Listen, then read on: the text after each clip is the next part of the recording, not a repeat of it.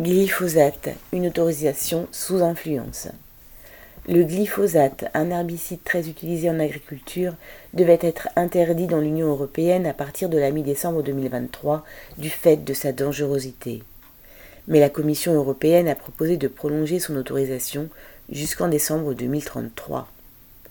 Cette substance, commercialisée entre autres sous le nom de Roundup, le produit phare de Monsanto puis de Bayer, ouvrez la parenthèse, qui a racheté Monsanto en 2016, fermez la parenthèse, a pourtant été classé par l'OMS, Organisation mondiale de la santé entre parenthèses, comme cancérogène possible entre guillemets dès 1985, puis comme cancérogène probable entre guillemets quelque temps après.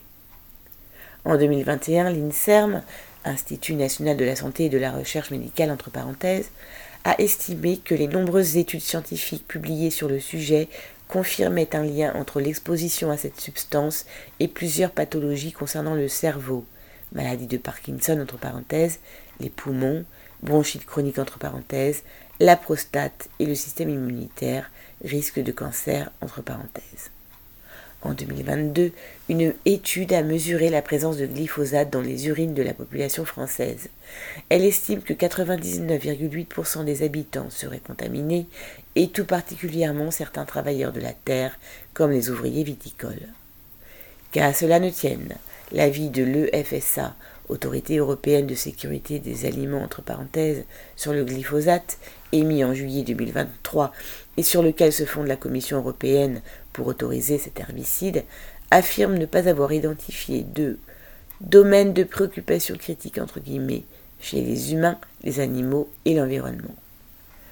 Le FSA a fondé cet avis essentiellement sur des rapports élaborés par les industriels eux-mêmes et a exclu 90% de la littérature scientifique mettant en cause le glyphosate, c'est-à-dire des milliers d'études mises de côté les unes après les autres sous des prétextes fallacieux. Ce n'est que le fonctionnement habituel des institutions censées protéger la santé des populations, mais qui font preuve de complaisance à l'égard des industriels de la chimie et de la pharmacie. Pour autoriser la mise sur le marché d'un nouveau produit chimique, elle se fonde sur les études réalisées par l'industriel lui-même concernant sa, toxicité éventuelle. Quand plus tard cette toxicité est révélée par des sources indépendantes, les industriels multiplient les études prétendument scientifiques dans le but de la mettre en doute. Et c'est sur ces études que les institutions s'appuient pour affirmer qu'il n'y a pas de problème de toxicité. La décision de prolonger l'autorisation du glyphosate devrait être prise à la mi-octobre.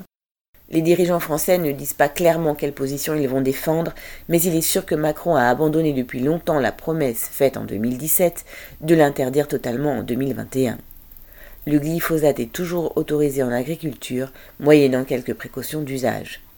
Pour l'Union européenne et pour Macron, les lobbies de l'industrie chimique et de l'agriculture capitaliste pèsent plus que la santé des habitants et des travailleurs de la terre. Valérie Fontaine.